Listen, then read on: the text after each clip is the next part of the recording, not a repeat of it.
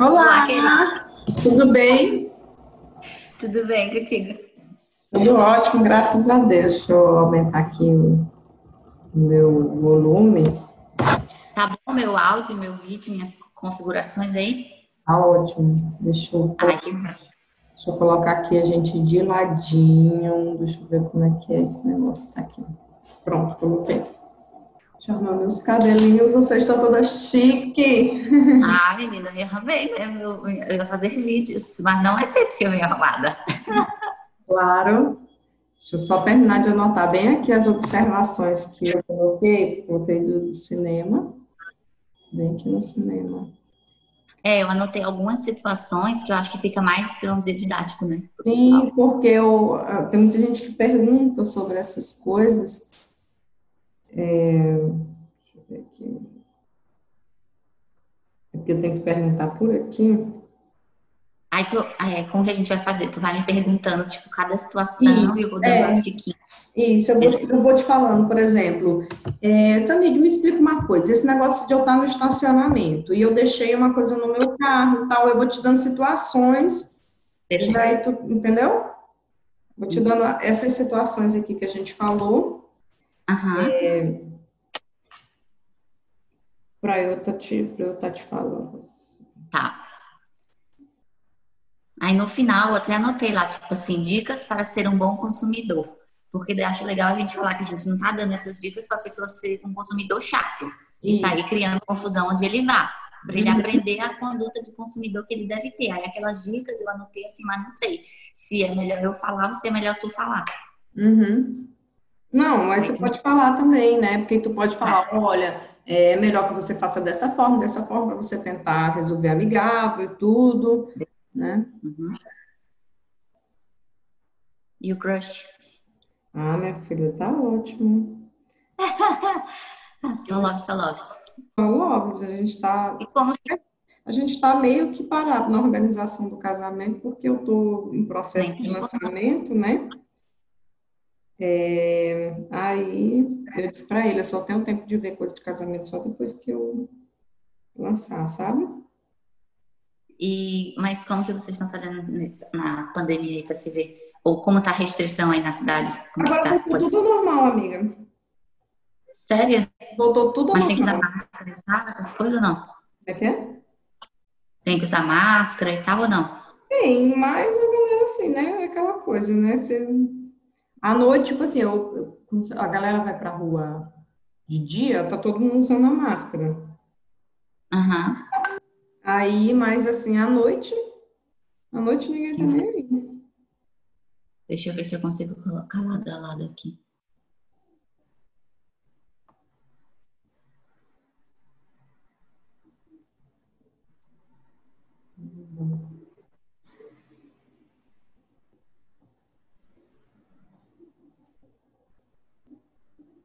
O meu áudio para ti, tá bom? Tá, tá ótimo aqui já.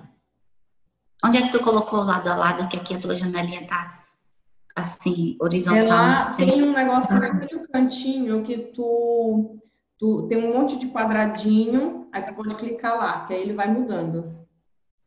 Tu tá pelo celular ou pelo computador? Eu tô Ah, no celular não aparece não essa parada. Aparece. Tem aqui em cima só a opção de virar câmera, a opção de. Opa! a opção de ativar ou desativar o som, interromper o vídeo e compartilhar conteúdo. Só essas opções? Porque eu não. Uhum. Aí eu entrei aqui em configurações da reunião, mas não tem nada a ver, é só retocar minha aparência, que eu nem sabia que tinha isso, bom saber. É, mostrar quando os participantes entrarem e exibir meu tempo conectado. E título da reunião, só isso. Mas tudo bem, vamos assim. Não, mas, mas como vai ficar gravando a minha tela, vai ficar gravando do jeito que tá aqui, entendeu? Ah, então beleza. Eu vou só aproveitar e colocar aqui no carregador, porque tá com 20% para não desconectar. Só me arrumar aqui meus cabelinhos. Vou botar meu gravador aqui para gravar. Eu coloco aqui no gravador também. Ah, tá. E depois tu edita ou é a bagaceira que a gente fizer Não, que vai sair. É editado, é todo editado. No YouTube, agora a gente está reduzindo, né? Porque geralmente o podcast é uma hora, né? Aí, aí a gente é, edita, né? Faz os cortes, porque às vezes você fala, a gente fala, ah, pois é. é... Demora, é.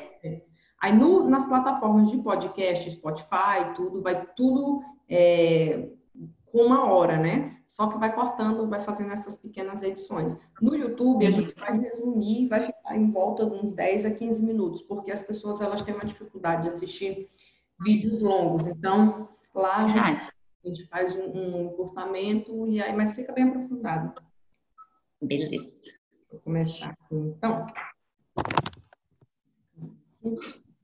Olá, você que está nos assistindo hoje. Estamos aqui para gravar mais um podcast e hoje eu estou trazendo aqui para vocês uma convidada mais que especial, uma amiga minha desde a adolescência, que é advogada. Eu vou deixar que ela se apresente melhor, mas hoje nós vamos falar sobre o direito do consumidor. O que você está perdendo dinheiro ou o que você está pagando sem saber e quais são os seus direitos que você está deixando passar aí dando bobeira.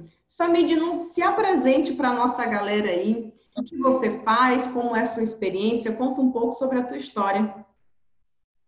É isso mesmo. Oi, pessoal. Realmente, eu e a Natália, a gente já se conhece desde a adolescência, são longos anos aí de amizade. E agora, assim, no futuro, na nossa atual vida profissional, a gente consegue encontrar caminhos em que as nossas disciplinas de estudo e de atuação se encontram, como é o caso de hoje, porque tem tudo a ver a gente consumir e a gente pensar bem como a gente está gastando nosso dinheiro. Então, foi pensando nisso que a gente pensou em produzir esse material especial para vocês. E para quem não conhece, que eu acredito que seja a maioria, quem não é do nosso ciclo, assim, é, eu me chamo Samid, como bem dito, sou advogada por formação, também sou professora universitária e também atuo como mediadora e conciliadora. Então, a gente está sempre próximo dessas questões cotidianas e do dia a dia que eventualmente trazem implicações e problemas e que a gente pode resolver de uma maneira simples se a gente entender o nosso papel nessas relações. Então vamos lá, Samid. Eu já quero começar com uma pergunta muito polêmica, que é o seguinte: quando a gente entra em shopping, supermercado, a gente vê muito uma, uma plaquinha dizendo o seguinte: é, não nos responsabilizamos com o que for deixado no carro. Aí eu pergunto o seguinte: se eu chego no shopping é, e eu deixo lá uma carteira, uma bolsa dentro do meu carro, e aí eu entro no shopping e quando eu chego a minha bolsa foi furtada, meu vidro foi quebrado, algo nesse sentido. E aí, até que ponto eu tenho direito ou não? Eu não tenho esse direito de recorrer. Então, é, o estabelecimento ele é responsável pelo seu estacionamento. Então, ainda que tenham essas placas ou esses avisos dizendo que não se responsabilizam por objetos deixados ou qualquer danos ou avarias ao seu patrimônio e aos seus bens ali deixados, é totalmente inválido esse aviso ou essa placa com essa advertência. A responsabilidade é do estacionamento, uh, perdão, do estabelecimento. E é importante que a gente deixe bem claro que isso aí tanto faz se o estacionamento é terceirizado ou não, se o estacionamento é pago ou gratuito. Todas essas circunstâncias são indiferentes. O estabelecimento responde sim pelos danos causados aos seus bens, ao seu patrimônio que sejam deixados no estabelecimento. Isso porque ah, o estabelecimento ele atrai para si o dever de guarda quando ele disponibiliza um estabelecimento para o consumidor. Então ele é responsável por tudo que acontecer ali. Então isso para a gente deixar bem claro aqui. Então se eu deixo o meu carro em um estacionamento, mesmo que seja grátis, dentro do shopping, o shopping é responsável por qualquer dano que eu tenha no, no meu veículo. É isso? Por exemplo, se alguém, carro, se alguém, bateu no meu carro e o cara fugiu lá, isso também conta? Então, é, as situações em que terceiros ocasionam o dano ou o prejuízo para você, a gente pode dizer que a gente tem uma, uma situação de responsabilidade solidária. Porque o que acontece? Ao mesmo tempo que o estacionamento, o estabelecimento é responsável pelo que acontece no estacionamento, aquele terceiro que causou o dano a você também é responsável por repará-lo. Então, ambos têm essa responsabilidade. E quando você for requerer isso, você pode requerer do terceiro que te prejudicou o dano e também do estabelecimento. Hum, interessante, porque muitas vezes a gente vê né, que a pessoa ali ela bate no carro e vai embora. Então, nesse caso assim, eu vejo que poderia, por exemplo, chegar no, no, no na equipe de segurança do shopping, ali solicitar uma gravação, poderia ser feito isso para identificar quem foi? Sim, sim, com certeza. Eles detêm todos esses mecanismos e equipamentos não é, para monitorar o espaço. Eles devem sim fornecer essas informações para que te auxilie a identificar quem te, provavelmente te provocou um dano, e nada disso também afasta a responsabilidade. É interessante destacar um caso que a gente acompanhou recentemente, inclusive, de uma situação um pouco inusitada, que aconteceu um assalto no estacionamento do banco quando a funcionária de uma empresa estava saindo, fez um saque de um valor considerável e estava saindo do banco com esse valor e foi assaltada. Então, a empresa, que era a empregadora dessa funcionária que foi fazer o saque, acionou o banco em razão do furto daquele valor, do assalto, né? melhor dizendo, do roubo daquele valor. E daí, no primeiro momento, o banco entendeu que não, que aconteceu fora do estabelecimento bancário, foi no estacionamento, então, o banco não teria nenhuma responsabilidade. Essa foi a alegação do banco.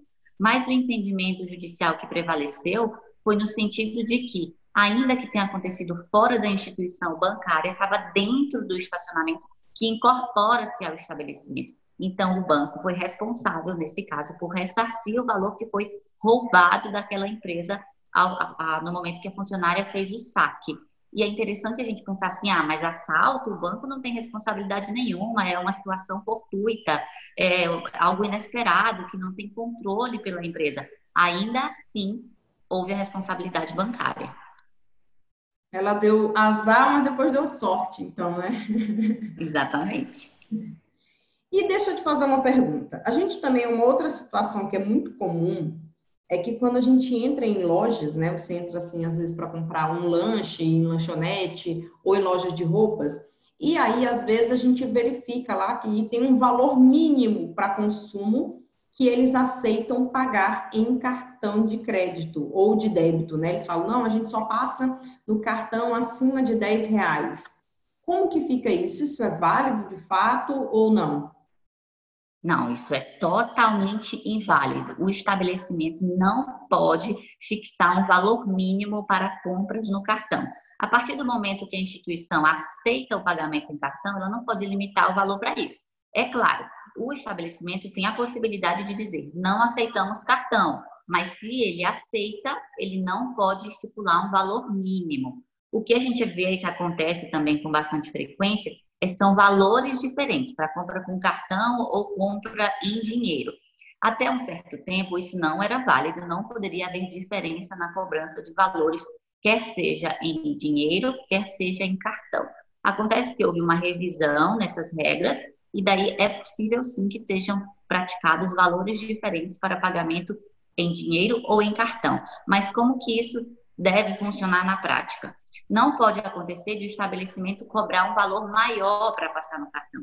O que na prática deve acontecer é um desconto para que você pague em dinheiro. Porque, veja, quando você paga em dinheiro, uma série de taxas e encargos, o estabelecimento não vai precisar arcar. Então, é justo que ele te dê um desconto para pagar em dinheiro, mas não é correto que ele te cobre mais para passar no cartão. Entendi. É até uma dúvida que fica, porque até tempos atrás, o que, que acontece? E eu falo isso por ser empresária também. É, a nossa taxa, quando você vai é, pagar em cartão de débito e de crédito, é diferente. E aí eu me lembro que você não poderia fazer uma cobrança diferente de cartão de débito, né? Com dinheiro. Então, hoje isso já é válido. Eu posso ter um desconto ou pagar em dinheiro. É isso? Exatamente. Hoje em dia isso é possível. Ah, Acontece que não existe, vamos dizer, uma penalidade ou uma obrigação cogente de se a empresa não te der desconto no à vista. Então, assim, é interessante que o consumidor realmente busque, se ele quer comprar um produto, uma loja que pratique essa política de dar desconto no pagamento à vista, para que ele tenha garantido, então, essa vantagem. Ah, isso é muito bom. E, inclusive, isso é muito bom justamente porque a gente já está falando uma, uma, uma coisa atualizada, né? É, Exatamente. Porque o que eu via que acontecia muitas vezes era que alguns estabelecimentos, principalmente postos de gasolina, que eles cobravam no dinheiro mais barato, porque aquilo dali ele conseguia sonegar imposto. Isso acontecia Sim. bastante, né? Mas aí, hoje em dia, como é possível, eu já vou ficar um pouco mais atenta. E aí eu acredito que cabe à galera que está nos assistindo ou nos ouvindo, é, fique atento a isso aí e use isso como estratégia de negociação. Olha, pagar dinheiro e tal, vai ali rapidinho, saca, se você pegar ali é, 5% de desconto, 3% já é alguma coisa, né? Com certeza. Principalmente eu falo porque é, para a gente que é empresário, para a gente que recebe é, pagamento em cartão de crédito, você consegue, então, aí você pode usar a seu favor, um desconto aí de 3% a 5%, porque é mais ou menos o valor que a gente paga na, na maquininha de cartão, né? Então, a galera aí está ligada nisso, né? Exatamente. E deixa eu te fazer uma pergunta. Em relação ao restaurante, né? É, a gente vê muito várias coisas, principalmente em relação ao cover artístico e a nossa famosa gorjeta. Mas vamos falar um pouco primeiro sobre o cover artístico. Como que funciona? Isso de fato, se eu chegar num local e tiver uma música ao vivo, mas eu peguei duas músicas, por exemplo, que às vezes acontece comigo. Eu cheguei às vezes no local, nem estava tocando música ainda, e quando eu estava acabando de, de jantar, tinha acabado de começar o show, e aí muitas vezes vem na nossa conta lá a cobrança de cover artístico. Como que funciona isso? Então, então é importante a gente, antes de mais nada, contextualizar toda a situação do cover. O cover artístico, ele se refere especificamente a uma situação em que você tem uma apresentação artística ou cultural acontecendo ao vivo naquele estabelecimento onde você vai usufruir da, da sua alimentação. O que acontece é, o cover artístico, ele funciona como uma espécie de ingresso para aquela atração. Então, assim, é devido o pagamento do cover artístico Uh, mas são necessários que alguns requisitos sejam preenchidos para que essa cobrança seja válida. Por exemplo, se eu tenho uma transmissão de um jogo de futebol ao vivo no telão ali que está acontecendo, uma final de campeonato que todo mundo quer assistir. Eventualmente, o empresário pode se valer dessa situação para fazer uma cobrança pela exibição, exibição desse jogo.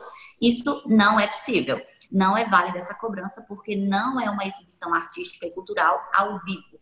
Ah, é um show que está passando na televisão ao vivo e eu estou exibindo no meu telão. Ainda assim, o profissional, o artista não está presencialmente ali no estabelecimento dando seu show.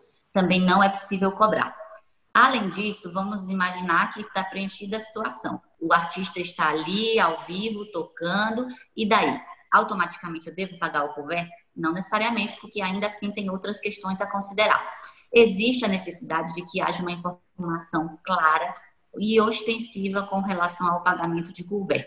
O que eu quero dizer com isso? Você não pode ser pego de surpresa, de você chegar e tá acontecendo uma música ao vivo, algum show, e na hora que chegar a sua conta veio lá, cobrando tanto de couvert. Essa cobrança surpresa, digamos assim, ela não é válida. Você foi violado no seu dever de informação o estabelecimento não te informou previamente, de forma clara e de forma ostensiva, de forma evidente, que haveria a cobrança de couvert. Se não tem essa informação clara, prévia e evidente, você não tem que pagar couvert. Agora, se você chegou no estabelecimento, já tem uma plaquinha lá, cobramos couvert. Então, você fique sabendo que essa cobrança vai acontecer e daí você tem a opção de escolher se quer ficar naquele ambiente pagando couvert ou se não. Aí você vai, então, da sua opção realmente. Além disso, a gente tem alguns detalhes com relação ao trato entre o estabelecimento e o profissional. Porque se o trato do estabelecimento com o profissional, digamos é assim, como você deu no exemplo, toca umas duas músicas aí, dá uma palhinha para o pessoal. Não, não pode ser cobrado por ver. A pessoa não usufruiu de um show, a pessoa não usufruiu de uma apresentação artística, ela escutou uma música. Então, não é a mesma coisa, entende? É, existe o entendimento mais ou menos consolidado, digamos assim, de que é necessário que haja uma pactuação entre o estabelecimento e o profissional para que ele, ah, de fato, preste o seu show naquele momento, ao vivo, com uma duração média de pelo menos quatro horas, com interrupções máximas de hora em hora. Então, se você entrou no estabelecimento e ficou 10 minutos escutando uma música, não dá para te cobrar por ver. Muito bom. E aí, uma outra pergunta que eu te faço é em relação ao seguinte: às vezes, lá na porta do estabelecimento não está escrito que é, tem cobrança de couvert. Às vezes está escrito no cardápio, né? E aí, às vezes, é, a gente não lê. É bom, então, que seja, por exemplo, colocado isso na capa, ou o fato de estar tá escrito no, no, no cardápio ali, mas eu não li, eu não li aquilo dali. Isso é usado de argumento ou o fato de estar tá escrito no cardápio, mesmo que você não tenha lido, é, já pode ser feita a cobrança? Veja só, o Código de Defesa do Consumidor prevê os requisitos da informação que a gente acabou de mencionar: informação clara, ostensiva e prévia. Então, veja, se eu tenho essa informação no rodapé do cardápio, em letras miúdas, num ambiente de baixa iluminação, com pouca visibilidade, o estabelecimento não pode exigir dizer, não, eu já estava ali no cardápio, você que não viu. O estabelecimento não pode transferir para o consumidor a responsabilidade de obter a informação. O estabelecimento é que é o responsável por informar ao consumidor. Entendi. Então, seria de, de boa prática o estabelecimento chegar lá e falar assim: olha, Natália, Samid, vocês estão aqui, tem a cobrança de couvert, né? Não sei se vocês chegaram a ver no cardápio tal, e falar dessa forma. Então, isso já seria é, um argumento, isso já seria uma boa prática para que deixe essa, essa informação evidente e ostensiva. Seria isso? Exatamente, isso mesmo. Perfeito. Outra coisa de restaurante, tem alguma coisa mais que a gente passa em restaurante e às vezes. Ah, restaurante tem muita situação, né? Não sei se é porque a gente sai muito para comer, mas tem muita coisa que acontece no restaurante. Tem uma outra situação, por exemplo, que é o couvert, mas que não é o couvert artístico, que é, digamos, aquela entradinha que o restaurante chega e põe na mesa para você. E daí você, inocentemente, desavisado, consome aquela entrada e vem na sua conta. E aí você fala, não, mas eu não pedi isso. Mas aí o estabelecimento vai dizer, mas foi servido e foi consumido. E aí, cobra ou não cobra? A verdade é que não pode ser cobrado. Se não houve autorização prévia do consumidor, não houve aceite, ainda que tenha sido consumido. Se ele não aceitou, ele não pode ser cobrado. Então, assim, o que, que o estabelecimento deve fazer? porque talvez a gente está comunicando aqui não só com o consumidor, mas também com o empresário e dono do estabelecimento, né? Então, o que, que é o ideal? Que se o estabelecimento tem essa prática de oferecer aquela entrada, alguma coisa do tipo automaticamente, algumas redes de restaurantes têm isso, já chega com uma entradinha. Então, o que, que faz? A, a, prática adequada é que o restaurante, o funcionário responsável por oferecer, então, essa entrada, chegue na mesa, aproxime-se e pergunte se o cliente aceita, se ele tem interesse então, na entrada para fazer parte da consumação dele. E havendo o aceite do cliente, aí sim pode ser cobrado. Caso contrário, não. Mas aí eu acredito que então o, o dono do estabelecimento é, é, é, ele precisa falar que aquela entrada vai ser cobrada? Ou você pode falar, vocês aceitam uma entrada? Tudo? O ideal é sim a, a informação de que aquilo vai ser cobrado porque é muito interessante, muito importante que a gente tenha em mente, a, vamos dizer assim, o direito do consumidor de ser bem informado. Isso é um princípio das relações de consumo previsto legalmente e que esclarece muitas situações, muitos problemas você vai deixar de ter quanto empresário ou quanto consumidor se as informações forem claras e específicas. E é exatamente visando isso que a intenção da lei é fazer com que tudo que seja ah, construído ali naquela relação de consumo seja verbalizado de uma maneira informativa e clara. Então, você chega lá e fala, olha, nós temos um serviço que a gente oferece, de oferta a entrada para o cliente como parte do consumo dele também para ser cobrado. Você aceita? E o cliente vai manifestar conscientemente se aceita ou não. É muito importante esse requisito, sabe? Da informação ser clara ao ponto de o consumidor estar consciente no momento do aceite ou da recusa. Ah, muito legal. Que outro exemplo que a gente pode dar aqui para a galera? Deixa eu ver um. A questão de eu dividir prato, né? Às vezes eu pego uma comida minha ali e aí eu tenho meu filho, ou sei lá, eu tenho meu namorado, meu marido, alguém ali fala assim: não, você não quer um pouco? Aí o estabelecimento às vezes fala: não, ele precisa pegar um prato, porque não é mais criança e tudo. E aí, como que fica isso? Então, é uma situação que, acontece bastante também. E o que, que acontece? Não é permitido ao restaurante proibir a divisão de pratos. Tem alguns restaurantes até mais requintados que falam assim: não, nós trabalhamos com pratos individuais. E aí induz o cliente a cada pessoa que está na mesa pedir um prato. Mas isso não é uma prática legal, porque o consumidor ele não deve ser obrigado a consumir mais do que necessita. Então, se eu tenho um prato que vem uma quantidade de alimentação que é superior à minha necessidade, eu posso com muita tranquilidade dividir com quem quer que esteja na mesa comigo, sem que haja nenhuma coação do estabelecimento para que isso seja impedido, ou que aquela outra pessoa pegue e peça o seu próprio prato, ou que seja cobrado duplamente porque a outra pessoa usufruiu juntamente com você. Não é uma prática legal. Já aconteceu comigo uma vez que nós estávamos num, restaurante e nós estávamos consumindo lá é, e aí nós levamos um bolo, nós levamos um bolo né, de aniversário, a gente estava consumindo lá, todo mundo já, todo mundo pediu jantar, todo mundo estava bebendo, todo mundo estava comendo comida do restaurante. A única coisa que foi levada fora foi é, um bolo, e aí a minha amiga acabou ganhando uma garrafa de champanhe. E aí foi cobrado a rolha e também foi cobrado pelo fato de eles prestarem pratinhos para gente, para a gente comer o bolo. Isso pode acontecer? Então, antes de mais nada, eu vou te perguntar: ela ganhou essa, essa bebida dos convidados? Ela ganhou do estabelecimento? Como que foi? Dos convidados. Então, veja só, o estabelecimento ele não está autorizado a cobrar por serviços que ele não forneceu. Então, veja só, não foi o estabelecimento que forneceu a bebida para ela, o estabelecimento não pode cobrar. Foi um presente que ela ganhou de um convidado, não pode cobrar, a mesma coisa.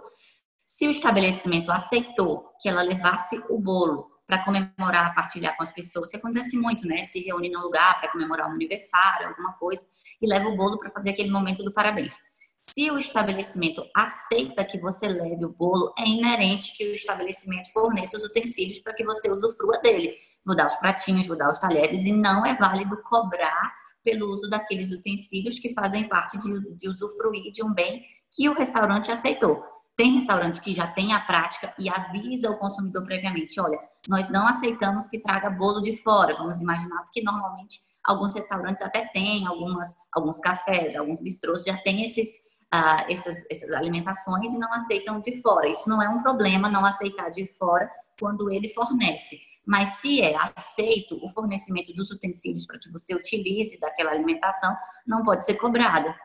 Hum, lá foi cobrado os dois. Foi cobrado a rolha, que é, que é e se eu não me engano foi quase em 100 reais. Eu sei que eu falei assim, eu já nem tomaria minha bebida aqui mais, porque ia, ia ser quase o valor da bebida.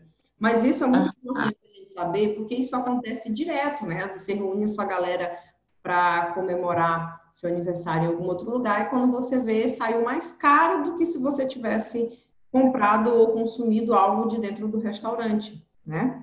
Isso é verdade. É uma prática abusiva, não deve acontecer.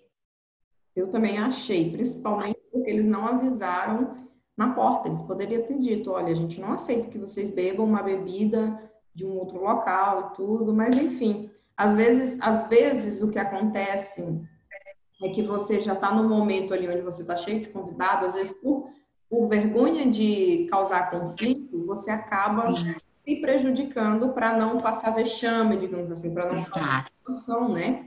Você submete a certas condições que são impostas ali na situação sem refletir ou pelo menos contestar a respeito, realmente é, é, meio, é, delicado, assim, na hora que você quer comemorar, que você encontrar seus amigos, você, entre aspas, fazer um barraco ali no restaurante, né? É. Por isso que é de bom tom essa postura do próprio estabelecimento, de avisar previamente, de estabelecer as regras com o consumidor quando ele chega, porque, assim, é, o combinado não sai caro, né? Aquele, não é aquele, aquele ditado que fala, e é, é bem certeiro, sim. É bem isso que acontece. Se for informado e combinado previamente, as partes estão cientes, anuem ou recusam, e assim a relação de consumo se dá na mais perfeita normalidade. Exato. E aí é hora também do estabelecimento começar a refletir, porque a partir da hora que a galera sabe é, desse direito, principalmente quem está nos assistindo agora, é, ao invés de eu comemorar o meu aniversário ou qualquer outra festinha que eu queira fazer lá, eu já não vou. Eu já vou fazer em outro local. Então a pessoa acaba que não fideliza o cliente, né? Com certeza é bom a galera aí que tem restaurante, que tem, que tem algum tipo de barzinho, começar a refletir um pouco sobre isso. Que às vezes é, algumas cobranças é, vale a pena ali você deixar, e principalmente quando é direito, né? Mas algumas cobranças assim, é bom você deixar de fazer para fidelizar aquele teu cliente, né? Claro, com certeza. E vamos o cliente satisfeito volta. Com certeza, né? É... Quando você é bem servido em qualquer estabelecimento, você tende a se fidelizar ali. Né? Não só por promoção, aí você não se fideliza pelo, pelo preço baixo, você se fideliza pela qualidade do serviço, que é muito melhor para o dono do, do restaurante. Com certeza. Né? Mas aí, Verdade. trocando um pouco de restaurante para cinema. Uma das coisas que eu mais vejo é aquela questão, você não pode consumir aqui dentro uma coisa que você comprou. Porque olha o que, que acontece, né? É, o, o, chocolate lá no cinema, quando você vai comprar lá na, na, na banquinha do cinema, é o quê? Três reais, cinco reais. Aí você passa lá na Americana, você passa em uma outra loja ali pertinho, na Cacau Show e tal, e você compra o mesmo chocolate por um preço bem mais abaixo. E aí, muitas vezes, a o pessoal que trabalha dentro do shopping, ou, perdão, no cinema, não quer permitir que você entre com nenhum tipo de produto que não foi comprado dentro do estabelecimento do cinema. Até que ponto isso pode acontecer? Então, como você bem mencionou, essa é uma situação bem corriqueira, bem frequente, tanto é que a discussão chegou ao Superior Tribunal de Justiça para que ele dissesse: e aí, pode ou não pode essa cobrança? E foi definido, então, através de impedimento sumular, que não é possível a cobrança ou a obrigação de que o consumidor apenas consuma produtos da Bombonier do cinema para ingressar nas salas de cinema. Porque isso configuraria uma venda casada, você estaria, que é vedada legalmente, não é? Você estaria ah, vinculando o, usar um serviço, que seria assistir o filme no cinema, à aquisição de alimentação no mesmo estabelecimento. Você estaria obrigando o cliente, caso queira se alimentar, a consumir no estabelecimento, assim como assiste o filme lá. Você estava condicionando uma compra à outra, que é o que a gente chama de venda casada, que a lei não autoriza. Então, dessa forma, é entendido sumularmente, de uma maneira, podemos dizer assim, irrefutável, de que é proibido que o sistema, que o cinema, melhor dizendo, impeça o consumidor de entrar nas salas, acessar com alimentos ou bebidas ou quaisquer outros bens para consumir ali adquiridos fora da rede de alimentação do próprio cinema. E uma das coisas que eles levam mais assim como argumento, que eu sempre vi, era o seguinte: já aconteceu comigo de uma vez eu ter comprado um sanduíche e um milkshake, tá? Quando eu não estava de dieta, diga-se de passagem. E aí, quando eu fui entrar, ele falou assim: não, não pode, porque aí usaram um argumento de que eu podia deixar o milkshake cair, usaram o argumento de que o, o sanduíche poderia sujar. Eu falei, uai, mas e o refrigerante? Não tem o mesmo perigo? Né? E o chocolate ali, se eu deixar ele cair no banco, ele não vai sujar tanto quanto é, o meu sanduíche, né? Então, assim, eu vi que não é um argumento válido. Totalmente inválido, porque independente de você ter comprado ali ou fora, existe o risco de você derrubar e eventualmente fazer alguma sujeira ali no espaço. De qualquer forma, o dever de zelar pelo espaço é também da empresa, para entregar é, o estabelecimento, a sala do cinema em condições para o próprio, para o próximo cliente, para o próximo consumidor que vai chegar para assistir filme. Então, assim, não dá para passar para o consumidor a obrigação de manter o espaço limpo, porque não é do consumidor. É claro que ninguém vai ser mal educado, sair derramando, sujando as coisas. A gente não está incentivando isso aqui, né? Vou fazer aqui uma bagunça porque não sou eu que limpo, não é assim também mas não pode transferir para o consumidor, usar esse argumento da possível sujeira que a alimentação faça para impedir que tragam um alimento de fora. Inclusive, é de bom tom, e é o que eu percebo na maioria dos cinemas, pelo menos, que eles tenham na saída de cada sala aqueles tonéis próprios para o lixo, que daí eles aconselham, orientam, pedem para a pessoa, ao sair, levar suas embalagens, os seus frascos, como uma maneira realmente de ajudar, de ser solidário na manutenção do espaço. É, e também eu acho que, que pode ser uma boa prática também para as empresas de cinema. Quando você vê que, um, que uma pessoa está entrando com um milkshake, algo que não foi comprado lá, ofereça a bandeja, porque fica muito mais fácil da pessoa não ali sujar o espaço que ela está usando, né? Então, acaba ajudando o próprio estabelecimento, né? Exatamente. O que mais que a gente tem no cinema? Acho que no cinema é, é basicamente isso, né? Eu não me lembro de uma outra situação dentro do cinema É, eu acho que a situação que causa mais conflito ou que normalmente é mais assim corriqueira de acontecer realmente é essa, assim.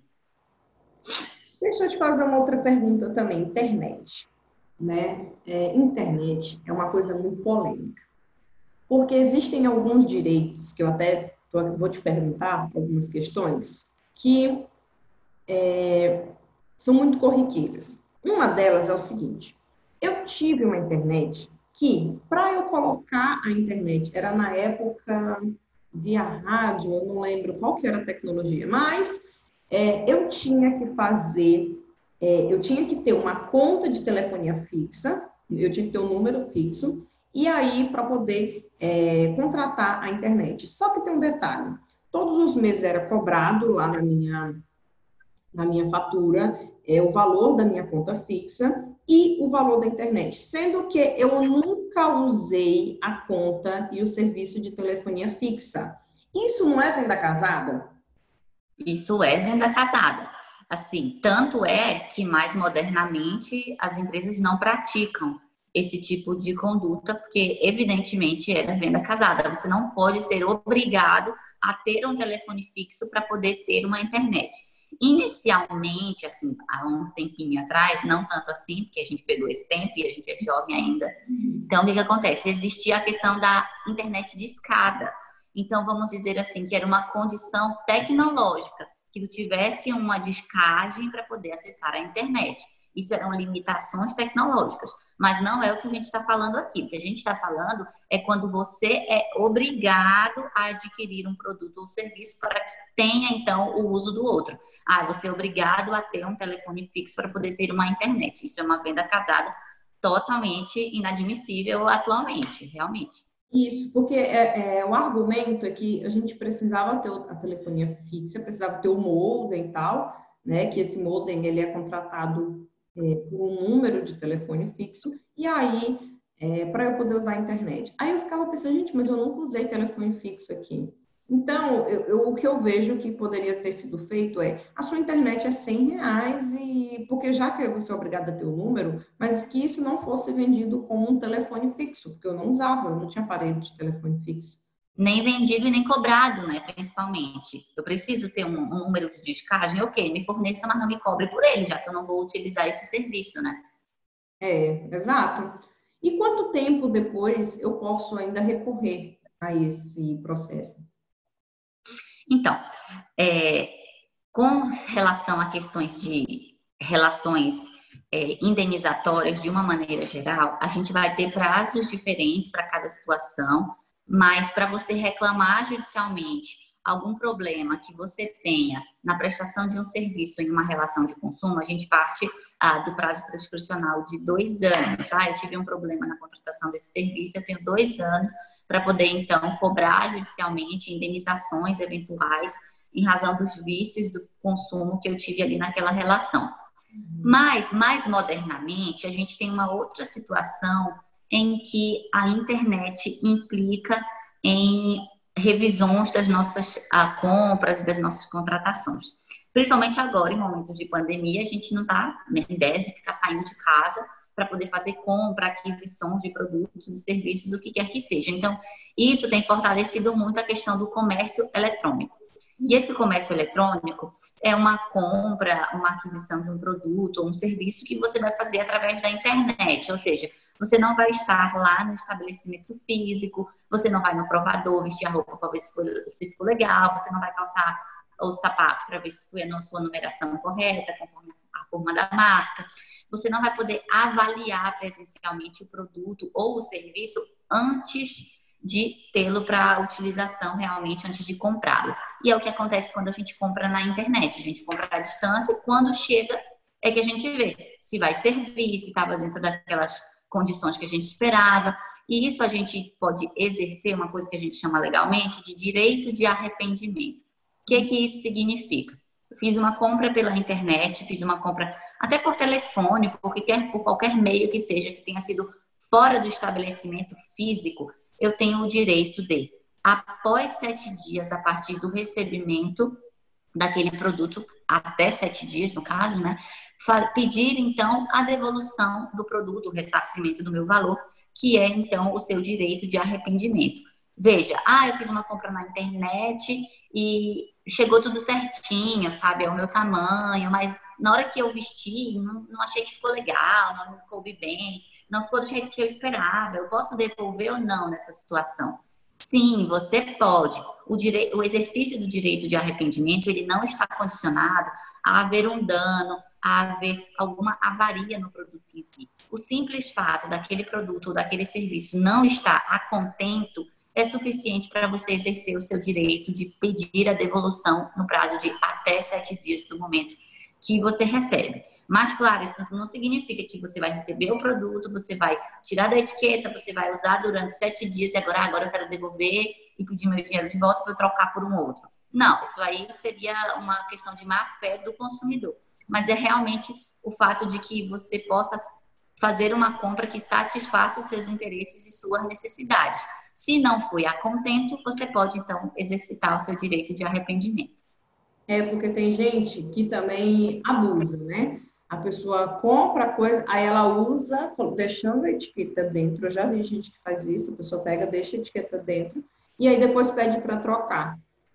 Eu, eu fico pensando aonde que na cabeça dessa pessoa ela vai conseguir progresso e prosperidade para a vida dela se ela está agindo de má fé com uma outra pessoa, né? E eu acho isso um absurdo, mas às vezes a gente faz isso. Aí é onde eu quero te perguntar, se porventura, também, que a gente também tem que olhar o lado de quem está vendendo ali, trabalhando, suando, né? Se porventura é, a pessoa se arrependeu da compra dela, mas a roupa, né? É, nesse caso específico, eu vejo que é mais a roupa. A roupa dela, ela já está com, apresenta, é, aparentemente já foi usada. E aí, como que eu, como, como empresário, eu posso recorrer a isso se eu recebo uma roupa de volta com cheiro de perfume, ou suja de maquiagem, ou suja de batom, ou com etiqueta danificada? Como que eu posso recorrer a isso? Então, o estabelecimento ele não tem a obrigação de fazer a troca, a substituição do produto ou a devolução do valor com estorno da compra se for verificados sinais de uso do produto. Que uma coisa é você provar a roupa e ver se ficou legal ou não. Outra coisa é você usar o produto e depois pretender a substituição ou troca desse produto. Isso aí não é válido. É evidente a sua má fé quando você faz o uso do produto, você até, até suja às vezes, no caso da roupa, alguma coisa assim, e pretende a devolução. Então, diante dessa situação, o empresário não é obrigado a fazer a troca do produto. Porque o que acontece? Embora a legislação consumerista ela seja bem protetiva ao consumidor por reconhecer a sua situação de hipossuficiência nessa relação empresário-comprador, que é realmente desequilibrada, e a legislação busca dar um equilíbrio nisso, é, protegendo o consumidor, ela não afasta a necessidade de que haja boa-fé de ambas as partes. Não cabe ao consumidor também ser abusivo nas suas práticas.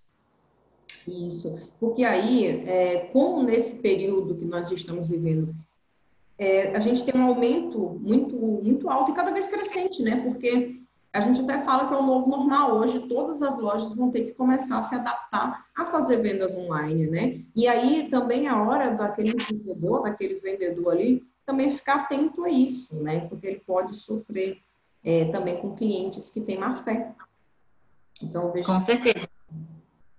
É interessante, de repente, pensando aqui do ponto de vista de algum empresário que esteja ouvindo a gente, já imprimir, de repente, alguns cartõezinhos, alguns informativos, alguns pequenos folhetos e colocar junto com a mercadoria. Olha, você ah, está recebendo a mercadoria em perfeitas condições é, para que você utilize. Se você tiver algum problema, venha antes de utilizar aqui a peça ou o produto para a gente verificar a possibilidade de troca ou substituição, para que fique claro para o consumidor que ele precisa ter uma postura de boa fé com relação à empresa também. Veja, tá bom, não tá bom, preciso de trocar, eu vou lá e vou, vou resolver esse problema tranquilamente com a empresa. Eu não vou ah, usufruir, gastar o produto para poder fazer a troca. Pode até deixar clara essa informação de que produtos que encontrem que sejam verificados sinais de uso não poderão ser trocados ou substituídos, exatamente para que depois o consumidor ou o cliente não diga eu não sabia e procure se valer dessa, dessa declaração que não será realmente válida. Sim, então eu vejo que essa dica aí ela é muito boa. E aí, até falando de internet novamente, o que, que acontece? É, digamos que eu estou aqui com minha contratação de serviço, que eu fiz uma contratação promocional, que é válida para um contrato de um ano. Né? Muitas vezes a gente vê é, as empresas aí de telefonia, tanto fixa, móvel é, e de internet também, que você faz uma contratação para você pegar um desconto, desde que você cumpra o contrato de 12 meses. Mas, digamos que eu falo assim, não, acabou a pandemia, eu estou indo fazer uma viagem de um mês para fora, né? E vou ficar, não vou usar a minha internet, né? Eu não vou usar nem minha internet e às vezes eu posso não usar o meu telefone se eu fizer uma viagem internacional. De que forma eu posso recorrer para que eu não pague um serviço que eu não usei? É, mas também tem esse outro lado de que eu fiz uma compra com valor promocional, fazendo uma contratação de um ano. Como que eu poderia recorrer a isso? Então, a primeira questão é: a gente tem uma regulamentação da Anatel, segundo a qual a cada período de 12 meses é possível que o consumidor ele peça a suspensão do serviço de internet, telefonia e de TV a cabo uh, de 30 a 120 dias. Então, veja só, vou fazer uma viagem de 30 dias de férias. A cada ano eu posso pedir a interrupção do meu serviço sem, consequentemente, haver cobrança. Ah, eu vou fazer um intercâmbio, eu vou ficar quatro meses fora estou dentro, então, da previsão dos 120 dias. Então, basta que com 24 horas de antecedência da minha viagem, da minha ausência, eu solicite ao meu provedor, à empresa que me fornece o serviço de telefone, de internet e de TV por assinatura, a suspensão do sinal pelo período que eu não vá usar, limitado de 30 até 120 dias. Eu posso me valer dessa prerrogativa uma vez por ano, uma vez a cada 12 meses. Então, eu fazendo essa solicitação de serviço, eu não poderei ser cobrado. Da mesma forma, com relação à questão que você coloca de que, ah, mas eu tenho um pacote promocional e aí eu não estaria rompendo esse meu pacote promocional se eu peço a suspensão do serviço? Não, você não vai estar quebrando o contrato ou perdendo a sua promoção se você pede a suspensão do serviço pelo tempo do não uso. Isso aí não vai fazer você perder a sua promoção ou ter que pagar uma multa ou algo do tipo. Ah, muito bom saber disso, porque já aconteceu comigo algumas vezes de que eu fui viajar e ter que pagar minha internet porque eu não suspendi o, o, uso justamente por conta desse pacote promocional que eu havia comprado. Uma outra dúvida que eu tenho é o seguinte, que eu acredito que pode ser a dúvida de um monte de gente vem acontecendo com uma certa frequência. É, eu estou aqui, né? Como estou contigo aqui, eu estou trabalhando, principalmente nesse momento de isolamento social, estamos aqui trabalhando é, via internet, em videoconferência e tudo. E aí, a empresa de, de fornecimento de internet simplesmente vai fazer uma manutenção e não é dado nenhum tipo de aviso. Eu não sei se essa manutenção é corretiva, não sei se essa manutenção é preventiva, mas o fato é, eu não sou informada, nós não somos informados do motivo do corte da energia. Então, até que ponto, de que forma eu posso me resguardar, porque eu tive um prejuízo, né? Eu, particularmente, já tive prejuízo por ter que gravar é, e ter que fazer videoconferências e aí a, sua, a minha internet é simplesmente rompida. De que forma eu posso recorrer a isso? Já que é, nem sequer uma mensagem de aviso, olha, é, está havendo uma manutenção é, corretiva aí na sua área, previsão de retorno é, de meio-dia, é, como deve ser a conduta da empresa e quais direitos eu tenho para que eu não seja prejudicada. Então, o que acontece? É importante nessas situações que fique bem definido qual seria a natureza dessa interrupção do serviço, porque a regra é que os serviços eles sejam prestados de forma contínua. Qualquer interrupção que aconteça é uma situação de anormalidade na prestação do serviço e precisa ser analisada realmente conforme as circunstâncias casuais. O que acontece? Se eu tenho uma manutenção corretiva, ela é inesperada. Não tem como realmente a empresa previamente informar ao consumidor que vai haver a interrupção naquele período. Porém, então, logo o serviço seja iniciado ou comece a ser prestado, o ideal é que a empresa passe para o consumidor na medida do possível, porque alguns reparos são realmente rápidos, em 10 minutos se resolve, não daria nem tempo de avisar toda a coletividade de consumidores da empresa. Mas, digamos assim, se é um reparo um pouco mais demorado, é sim interessante que a empresa pratique, então, a, a política da informação. E informe ao cliente: olha, nós estamos passando por uma correção, por uma manutenção corretiva na rede e nós precisamos interromper o serviço com uma previsão média de retorno no momento tal. Ótimo. Diferentemente, se a gente está falando de uma manutenção preventiva, elas são programadas, em regra. E todas essas manutenções ou interrupções programadas, elas devem ser avisadas ao consumidor com antecedência para que haja uma programação. Principalmente, como bem mencionado por você agora, nesse período em que as pessoas estão realmente muito dependentes e, é, do uso da internet, da energia elétrica, do serviço realmente seja necessário para desenvolver as suas atividades à distância. É, porque o que eu percebo é que a maioria das empresas elas têm preferência, né, e elas devem fazer isso, inclusive, para que esse serviço de manutenção corretiva seja feita na, no período da noite, que é onde ela tem menos pessoas utilizando a internet. É, contudo, ainda existem algumas pessoas ali que deixam o material baixando, tem gente que inclusive gosta mais de trabalhar à noite, né? Então, de boa prática, é bom que a empresa ela nos informe com quanto tempo. Ela pode enviar, por exemplo, com três horas, quatro horas de antecedência? O ideal, em se tratando de manutenções programadas, é que elas sejam avisadas com 24 horas de antecedência, que é um tempo razoável para você se organizar. Menos do que isso, a tua organização já fica mais complicada. Se eu te aviso duas horas antes, Pode ser que tu consiga te organizar, mas pode ser que não. Não sei qual é o serviço ou atividade que tu vai desempenhar naquele momento, quantas pessoas estarão envolvidas e a organização pode não ser tão simplificada. Então, o ideal é que, já que é programado, então não é uma coisa de cima da hora, que uma antecedência de 24 horas seja, então, uh, utilizada na prática da informação ao consumidor. Entendi. E existe alguma penalidade caso esse tipo de aviso não seja enviado? Então, isso aí vai depender do dano que for gerado. Se a falta de aviso fez com que você não conseguisse se organizar, isso falando tá de manutenção programada, manutenção que é imprevisível, que é corretiva, realmente não tem como a gente traçar parâmetros de tempo. Mas para tudo aquilo que é programado, que é organizado, se a empresa não passa para você uma estimativa de quando vai acontecer, quanto tempo vai durar para que você se reorganize, Vai depender então do dano que você tiver causado por essa falta de informação, a possibilidade de você requerer alguma reparação. Ah, não foi avisado para mim que iam fazer a manutenção na rede domingo. Domingo eu não ia fazer nada. Então, assim, eu não é plausível, é até uma atitude também de má fé, eu querer uh, alguma reparação, alguma indenização da empresa em razão de eu não ter usufruído do serviço por um determinado período num dia que eu não dependia dele. Agora, hoje era um dia que eu tinha uma reunião de negócios muito importante e que eu não tinha outro momento para me encontrar com aquelas pessoas que estariam disponíveis para a gente conversar aquela situação que a gente ia resolver. Eu tive um dano efetivo, porque eventualmente, imagina, eu posso ter perdido um negócio. Esse negócio ia me render tanto e agora eu não tenho mais esse tanto.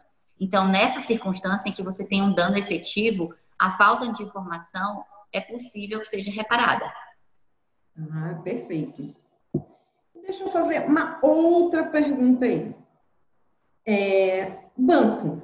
A gente vê e a gente percebe que muitas pessoas ainda pagam a taxa de manutenção de conta, né? A maioria das pessoas ainda não sabem que elas solicitaram, que elas têm direito a serviços essenciais no banco, né? Isso. Contudo, o que eu vejo muita gente, isso eu posso falar com muita propriedade, é porque eu percebo muitos seguidores meus que solicitam serviços essenciais e têm dificuldade porque o banco fica negando os serviços essenciais usando infinitos argumentos.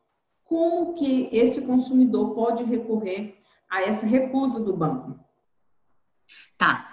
Primeiramente, como bem dito por você, serviços essenciais, todo tipo de conta, é poupança, é corrente, é conta salário, eles devem ser fornecidos gratuitamente para o consumidor, porque são inerentes ao uso do serviço. Eu não posso ter uma conta para não poder usar, para não poder movimentar minimamente ah, de acordo com determinados parâmetros. Então, até para que a gente entenda melhor um pouco desses parâmetros, regra geral, o que, que a gente tem?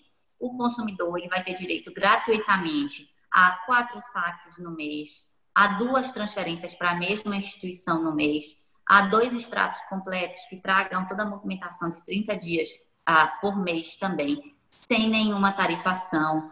Ah, o cartão de débito vai ser emitido, que é o cartão da conta, vai ser emitido, não posso ser cobrado por essa emissão de cartão da conta. Ah, meu cartão venceu, vou me mandar uma segunda via. Não posso ser cobrado por essa segunda via. Porque vejam, todos esses serviços são essenciais para a utilização do produto adquirido, que é a conta, quer seja corrente, quer seja poupança, quer seja salário. Acontece que, dependendo da quantidade de movimentações financeiras que você tenha no mês, é possível que você ultrapasse esses parâmetros, esses limites dos serviços essenciais. A partir do momento que você ultrapassa esses parâmetros que são de fornecimento gratuito, aí já é possível que a instituição bancária te cobre por serviço feito além daquela quantidade, mas dentro desse limite dos serviços essenciais padrão, não pode haver cobrança, nem nenhuma limitação e nem nenhuma recusa da instituição bancária. Acontecendo uma situação dessa, é interessante, de repente, que o cliente, claro, ciente de que ele tem essa possibilidade de usufruir de serviços essenciais, se reporte a um gerente, alguma pessoa que tenha um poder diretivo maior dentro da instituição, para esclarecer, olha, eu estou ciente de que eu posso usufruir disso e disso e disso e não está sendo fornecido. Que normalmente essas pessoas realmente ah, devem ser mais informadas quanto a essas questões detalhadas para poder realmente atender ao cliente. Ainda assim, não resolveram, me negaram tudo. Vamos procurando alternativas graduais. O que eu posso fazer depois disso? Vou procurar o PROCON. Eu vou no PROCON e vou esclarecer a situação, vou informar tudo o que foi acontecer, vou é, levar minha documentação, comprovação das limitações que eu estou tendo, e daí o PROCON vai tentar resolver amigavelmente com a empresa essa limitação que você tenha. E isso não só para banco, para qualquer relação de consumo, qualquer empresa que você realmente for, ah, então, transacionar alguma questão aí. Não conseguir resolver ainda com o PROCON. Aí você pode procurar, sim, os meios judiciais. Você pode procurar um juizado, você pode procurar um advogado que tente uma composição também extrajudicial, uma conciliação, depois você pode tentar um acordo judicial também. Então, assim, existem meios de você resolver a questão, vamos dizer, gradativos. Você não precisa procurar o meio mais complexo ou mais difícil. Vou entrar com ação, porque eu quero resolver isso daqui na justiça. Infelizmente, algumas pessoas têm essa conduta, mas a gente tem uma tendência atual na justiça, digamos assim, que a gente chama de solução eventual de conflitos, solução pacífica de conflitos, soluções alternativas de conflito. Tudo isso quer dizer o quê?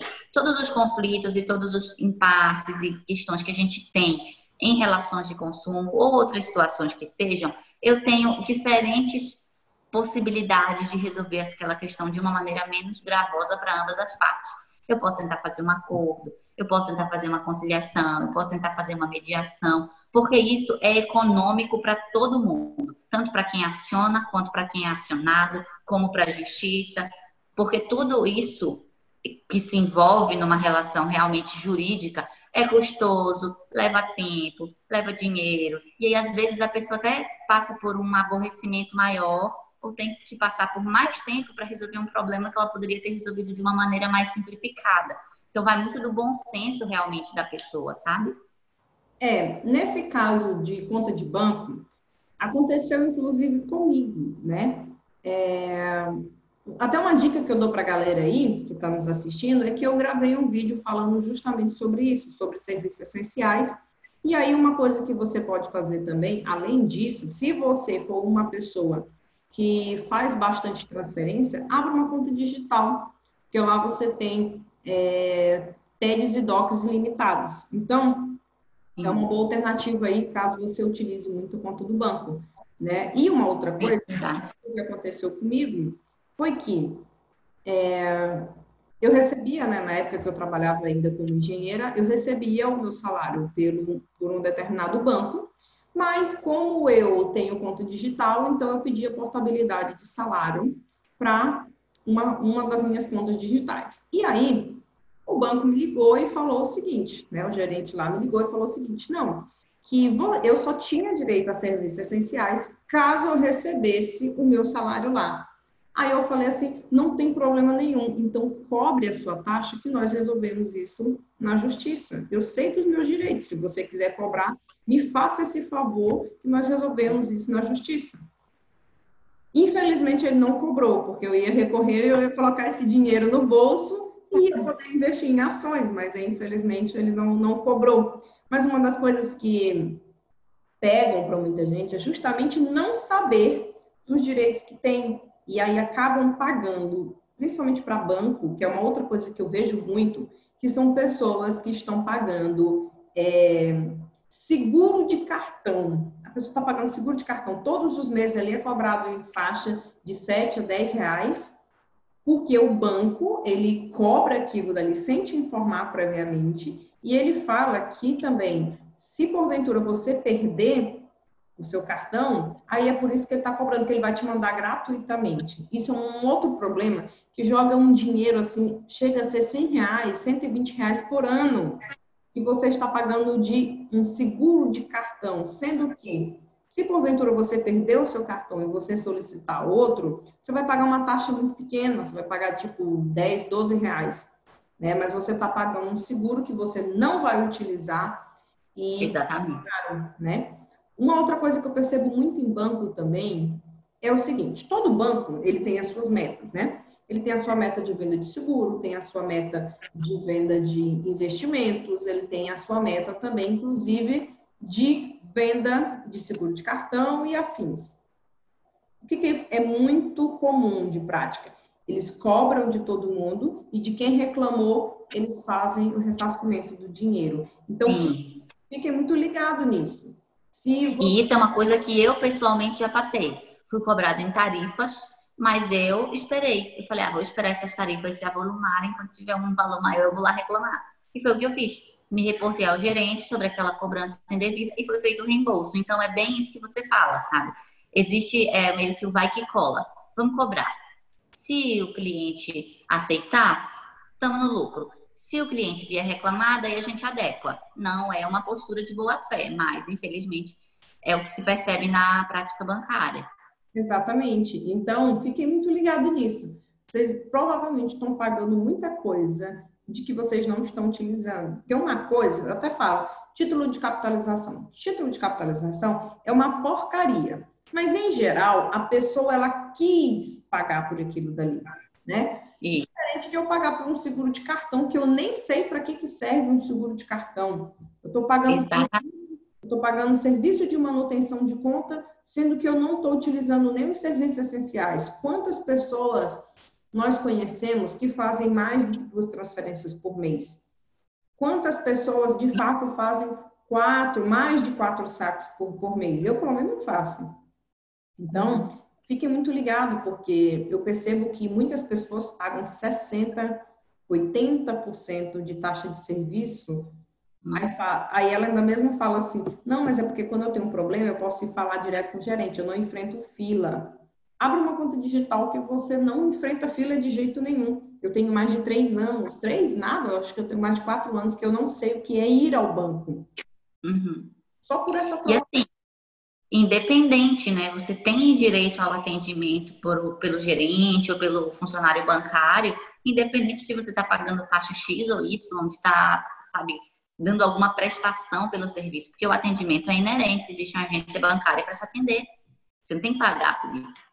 Inclusive, é uma outra coisa aqui que eu queria até acrescentar, é em relação ao tempo de fila, porque eu vejo que isso é um problema em praticamente todos os estabelecimentos do Brasil. É, é você ter aquele passar de meia hora na fila.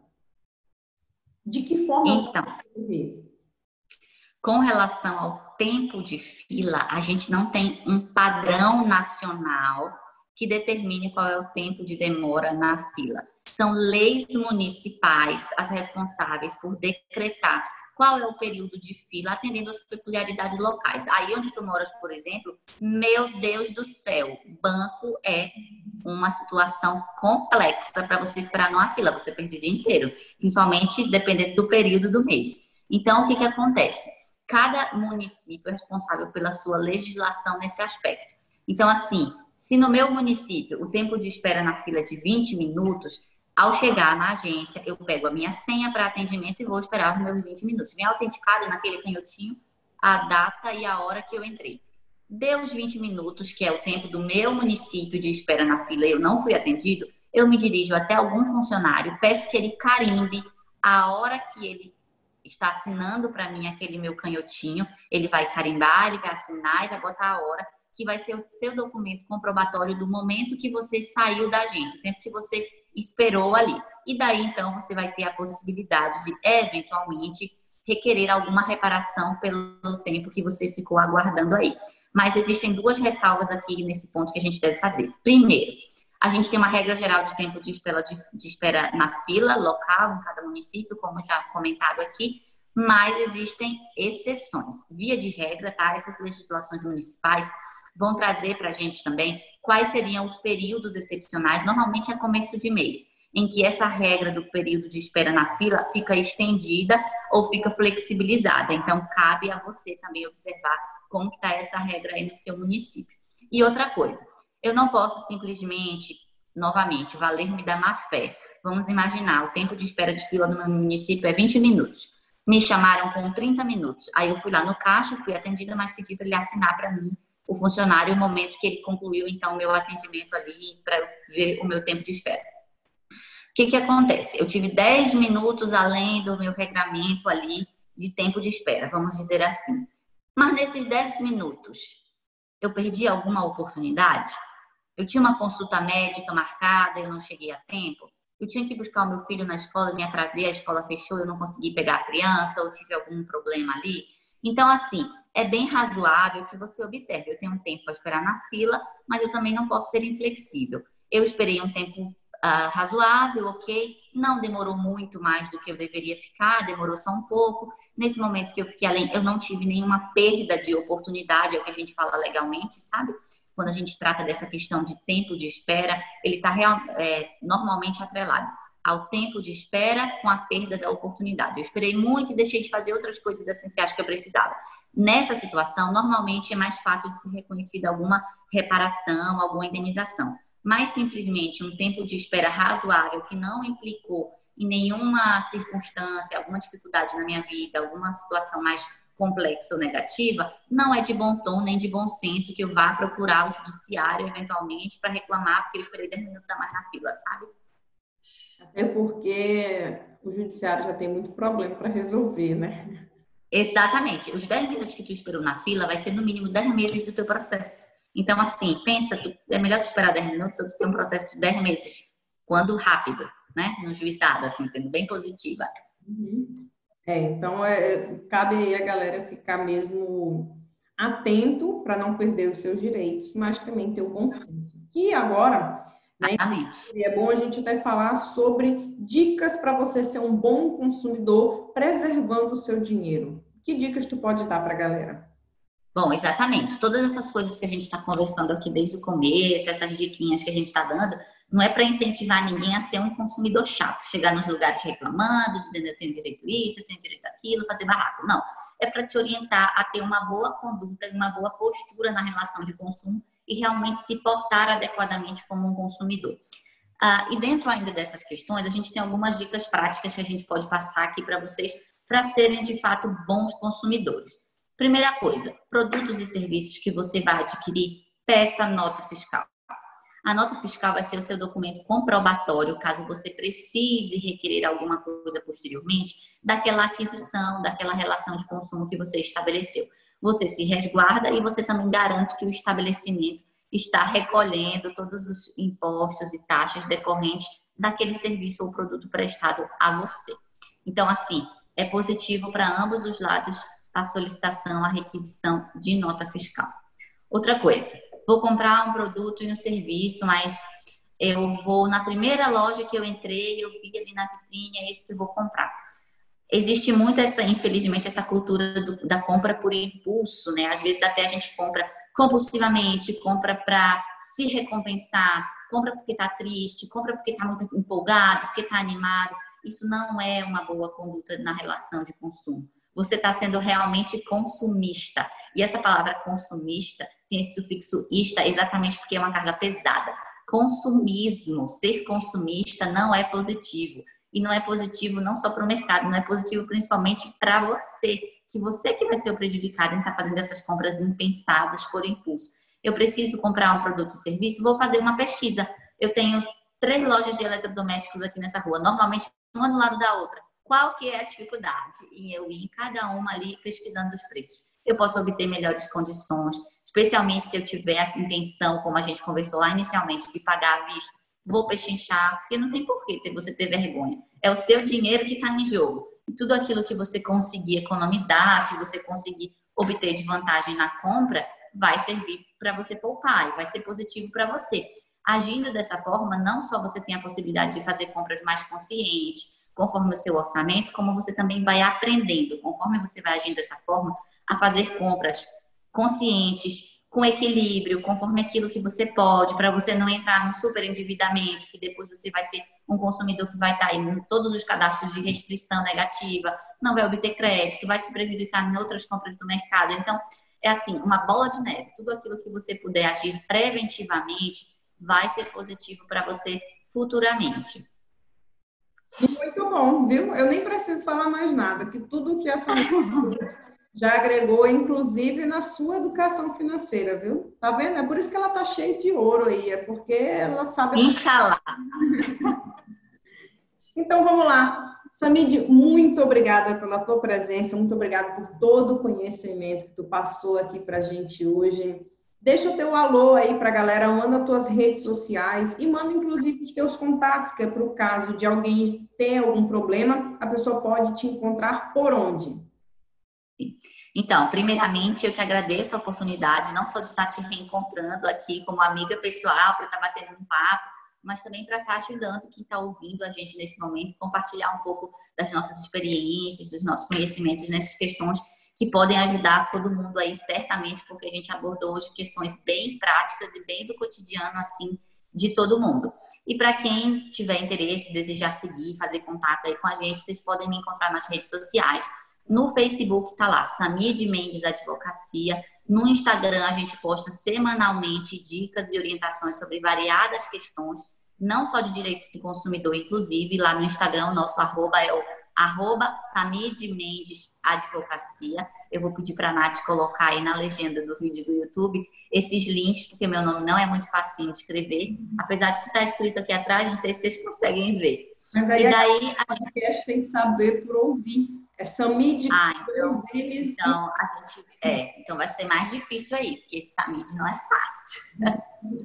Mas, e daí a gente tem também, de qualquer forma, o contato telefônico, que a gente usa também no escritório e como WhatsApp, que o nosso DDD é 42 e o número é 999 30 5539. Nós estamos aqui no estado do Paraná, mas nós fazemos assistência remota nacionalmente. A gente tem a possibilidade de trabalhar em home office, não só nesse momento de pandemia, porque judicialmente, que é a nossa questão principal, a gente trabalha com processos eletrônicos. Então, eu estou aqui, mas eu estou atuando no Pará, eu estou atuando no Paraná, eu estou atuando em São Paulo, eu estou atuando no Mato Grosso. A gente tem a possibilidade, graças à tecnologia, de ter uma ampla atuação nacional em todos os lugares, assim, uh, não só juridicamente, mas prestando advocacia consultiva, assessoramento e, claro, tirando dúvidas, né, de, de todo mundo aí que precisa da gente.